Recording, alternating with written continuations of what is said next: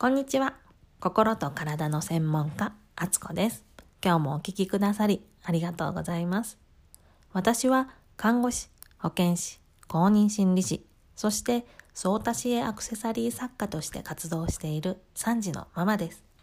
こちらのチャンネルではいつも頑張ってるのになんだか満たされない。いつも息継ぎせずに泳いでいるみたい。なんだかいつも息が詰まる。自分のことが好きになれない。そんな思いを抱えて過ごしているあなたを全力で応援させていただきます。あなた自身をあなたの最強の味方に育て上げ、今よりずっと軽やかに毎日を過ごしていける、そんなスキルやコツを紹介していきますね。第4回目の今日は、人生を変える気づきの力というお話をシェアさせていただきます。今日も早速結論からお伝えしますね。気づきの力とは、あなた自身が感じていることに気がつける力のことです。その力を高めると、確実に人生を軽やかに生きていく力が高まります。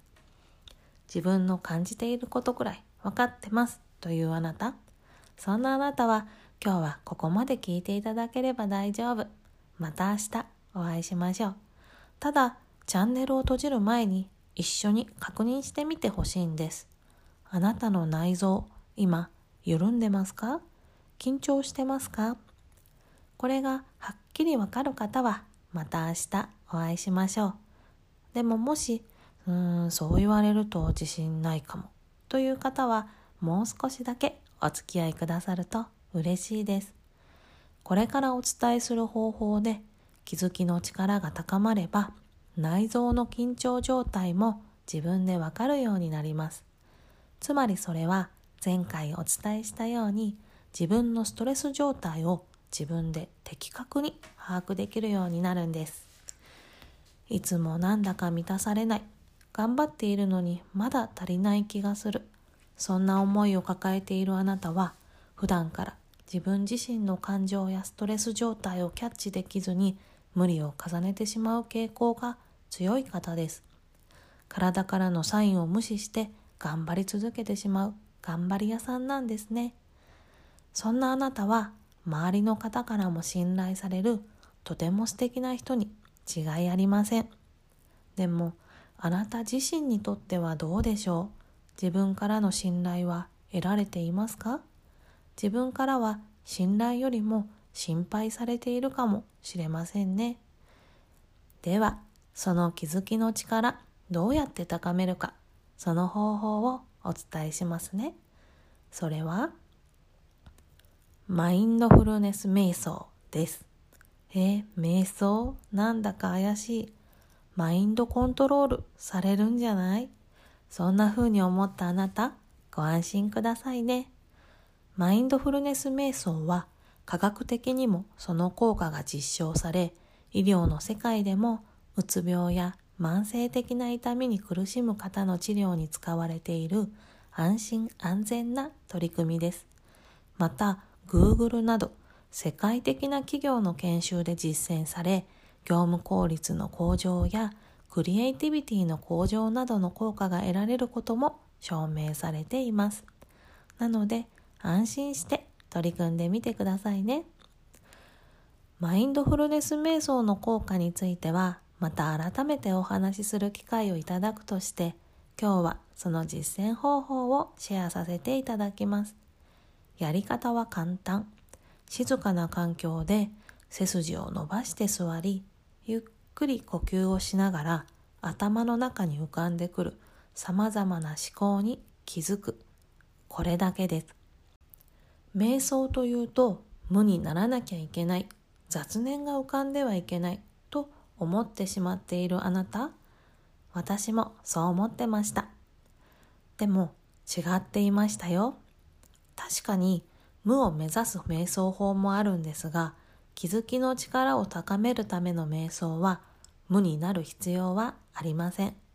次から次へと浮かんでくる思考に気づいて一つ一つ順番に手放していけばいいんです。思考が浮かんできたら私は〇〇についてほにゃららだと思ったと過去形にして口に出してみましょう。例えば、私は明日の予定について不安に思った。こんな感じです。すると、その思考はスーッと消えていきます。もし消えなければ消えるまで何度でも繰り返してみましょう。そして次の思考が出てくるまでゆっくりと息を吸って吐く。それを繰り返してみます。きっとまたすぐに思考が出てきます。その時はまたタッチリリースで思考を口に出し手放す。私は夫に言われた言葉を思い出し悲しいと感じた。こんな感じです。これを繰り返してみましょう。これを1日1回2、3分で十分ですので続けてみましょう。そうするうちに自然と気づきの力が高まっていきます。その成長スピードは微々たるもので残念ながらすぐには効果は得られないと思います。でもやればやるほど上手になるし気づきの力も高まります。そして何より終わった後のスッキリ感とその日のパフォーマンスの向上はすぐに感じてもらえることと思います。ぜひ騙されたと思ってやってみてください。あなたの中のリトルちゃんも喜んでくれますよ。なぜならリトルちゃんの思いをより的確にキャッチできるようになるからです。よりあなた自身が望む人生を軽やかに進んでいけるようになります。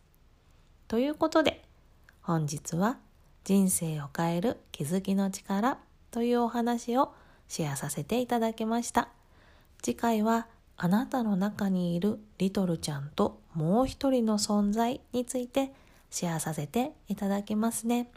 ではでは、今日もいい日にしましょうね。またね。